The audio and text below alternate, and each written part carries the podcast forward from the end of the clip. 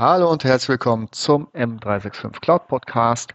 Diese Woche natürlich wie immer die neuesten Nachrichten aus dem Message Center und wir beginnen heute mal mit Viva ähm, Insights und zwar gibt es dort demnächst eine Inspiration Library, die soll jetzt Ende März bis Ende April ausgerollt werden. Das heißt, für diejenigen, die Insights in Teams nutzen, gibt es dann einen separaten Tab, auf dem ähm, ja, Best Practices, äh, Artikel zum Thema Work-Life-Balance, Wellbeing, Productivity angezeigt werden ähm, aus der Harvard Business äh, Review.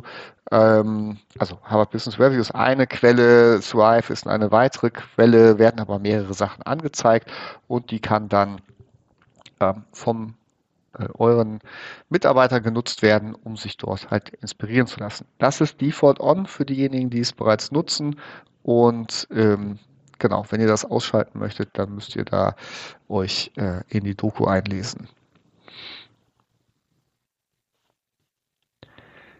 Der nächste Punkt auf der Liste ist Microsoft Teams und äh, zwar ist es ab ähm, Anfang April, also ab jetzt bis Mitte April, ähm, möglich, einen Soft-Fokus in Videokonferenzen zu setzen und auch die Helligkeit anzupassen, wenn man keine guten ähm, Lichtverhältnisse hat. Das ist möglich, bevor man ins Meeting geht. Da hat man ja den äh, Bildschirm, der äh, oder die Konfigurationsmöglichkeiten, aber natürlich auch unter Settings, Geräte, äh, Kamera während des Meetings kann man das anpassen und ähm, ja, hat einfach ein, äh, ein besseres Bild in der Kamera. Dann, ähm, ich sag mal, das ist so ein halb, äh, halb User, halb Admin äh, Update auch für Teams. Es ist äh, Firefox, der Browser wird jetzt besser unterstützt für, ähm, für Meetings. Das geht auch jetzt im April los. Anfang April bis äh, Mitte April soll das ausrollen und es gibt den vollen Support für Audio, Screensharing. Das heißt, der Firefox-Browser kann dann voll genutzt werden. Wir bleiben im Bereich Teams und zwar ist es so, dass mit dem neuen App Store, den äh, es in Teams gibt, ähm, werden jetzt die blockierten Apps, die ihr in euren Policies blockiert habt, dennoch angezeigt im Team Store. Das heißt, der Nutzer kann durch den kompletten Team Store äh, browsen, sieht ein kleines ähm, ja, äh, Schlosssymbol, das dies, diese App nicht zur Verfügung steht und kann dann die App anklicken und über einen Request-Workflow das direkt an die Admins geben, mit der Bitte, das freizugeben. Ich habe nichts gefunden, wie man das deaktivieren kann. Ich finde, das ähm, ja, könnte relativ viel äh, Aufwand produzieren, wenn jetzt verschiedene Leute da Sachen anklicken und man vielleicht auch gar nicht darauf reagiert, wenn man es gar nicht möchte, dass äh, die Apps genutzt werden. Aber guckt es euch bitte an, damit ihr da einen sauberen ähm, ja, auch Prozess aufbaut, wie ihr damit umgeht und auch wie ihr eure Nutzer ähm, darauf vorbereitet, beziehungsweise eure Admin-Teams ähm, damit umzugehen. Das soll Ende April ausrollen und ähm, bis Anfang Mai dann fertig sein. Ein weiteres Thema ist äh, Teams Shifts für diejenigen, die Shifts in Teams einsetzen. Dort gibt es jetzt einen Connector für Blue Yonder Workforce Management. Ich kenne das Tool nicht, ähm, aber es äh, scheint eine Regel-Engine zu sein, die die Möglichkeit äh, bietet, ähm, ja, so ein Shift, so eine äh, Schicht noch besser aufzubauen. Und ähm, genau, wenn ihr das nutzt, dann könnt ihr jetzt beide Tools zusammen verbinden. Wir kommen in den Bereich SharePoint. Im Bereich SharePoint gibt es die SharePoint App Bar, sofern sie bei euch ähm, aktiviert ist. Und die ermöglicht es jetzt ähm, auch direkt aus der App Bar neue, ähm, neue ähm, Sites, neue Listen oder auch Dokumente zu kreieren. Das ist das Plus-Symbol. Das taucht auch schon im Outlook äh, Web auf, beziehungsweise eben auf der Office.com Startseite habt ihr die Möglichkeit, äh, dort direkt loszulegen. Im Bereich SharePoint in der SharePoint App Bar dann halt auch Sites und Listen anzulegen. Das äh, rollt aus im Target Release ähm, Mitte April.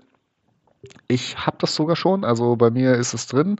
Im Standard dann Anfang Mai. Das heißt, wer SharePoint nutzt und äh, das seinen Nutzern ähm, äh, ja, zur Verfügung stellen möchte, der kann das über die Kommunikationskanäle dann ähm, ja, direkt äh, anteasern.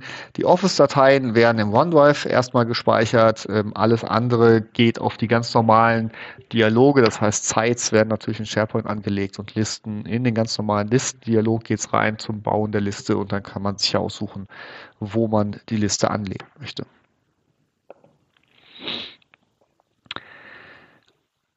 Ein Update ähm, für Skype for Business Online, was ja seit äh, einem guten Dreivierteljahr schon äh, retired ist. Es gibt aber immer noch ähm, ja, äh, Kontakte und auch Meetings, die darüber abgedeckt werden. Das wird komplett eingestellt zum 30. Juni diesen Jahres und alle User, die noch nicht ähm, komplett migriert sind, müssten das tun äh, insbesondere um die Kontakte und die Meetings rüberzunehmen. Das heißt, ähm, die Nutzer, die bisher noch komplett Skype for Business online nutzen, müssten sich einmal bei Teams anmelden bis zum 30. Juni, um alle Kontakte rüber zu synchronisieren in Teams. Und für Meetings, die schon geplant sind, müssen die Meetings angepasst werden, entweder neu geplant vom Nutzer selber oder als Admin mit dem Meeting Migration Service. Also hier festes Datum, 30. Juni 2022 ist dann für Skype for Business auch tatsächlich Ende. Die Forms-Portalseite wird komplett überarbeitet. Ähm, das bedeutet, es wird ähm, klar unterschieden zwischen ähm, einem Formular und einem Quiz, was man äh, kreieren kann. Die Templates von Microsoft werden präsentiert und auch die komplette äh, Struktur wird, ähm, ja, ich sag mal, freundlicher gemacht äh, für den Benutzer und das soll ausrollen Mitte April. Äh, das heißt, für diejenigen von euch, die Forms nutzen, ähm, schlage ich vor, eine Kommunikation an die Nutzer rauszugeben, damit sie wissen, dass sich die komplette Seite auch optisch anpasst. So, dann haben wir als letzten Punkt äh, Tasks im Project. Äh, bisher ist es ja so, dass man für das Projekt ähm, für Project eine Lizenz äh, benötigt, um es nutzen zu können. Microsoft äh, wird ab Anfang Mai die Möglichkeit zur Verfügung stellen, dass User mit einer E3 oder E5 Lizenz einen Task in einem Projektplan bekommen können und äh, dieser Task dann ähm, von dem Nutzer bearbeitet werden kann.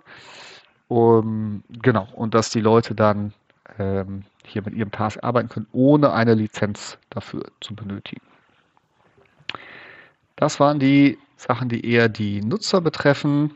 Dann haben wir noch drei Updates für Teams. Zum einen ähm, Teams PowerShell Module, die Version ähm, 4 wird retired. Das wird zum äh, Mitte Juni passieren. Das heißt, wenn ihr die noch nutzt, müsst ihr da ein Update fahren. Wir haben im Microsoft Defender neue und ähm, ähm, erweiterte Evaluationsmöglichkeiten. Man kann jetzt die Features die aus der Security E5 Lizenz 90 Tage testen für jeden Tenant. Das steht ab Mitte April zur Verfügung und ermöglicht euch einfach auszuprobieren, helfen euch Features wie Safe Links, Safe Attachments, Anti-Phishing, ähm, ähm, Monitoring und Audit Mode, um dort weiterzukommen. Und zum Abschluss dann noch ein Update aus dem Microsoft Defender für Office. Die E-Mail und Collaboration äh, Reports bekommen einen Mail Latency Report, um einfach zu sehen, falls E-Mails bei euch länger dauern, habt ihr dort die Möglichkeit, da nochmal genau reinzugucken und zu sehen, ähm, ja, insbesondere wenn äh, Phishing erkannt wurde, was damit passiert ist. Ich wünsche euch eine gute Woche und wir hören uns beim nächsten Mal.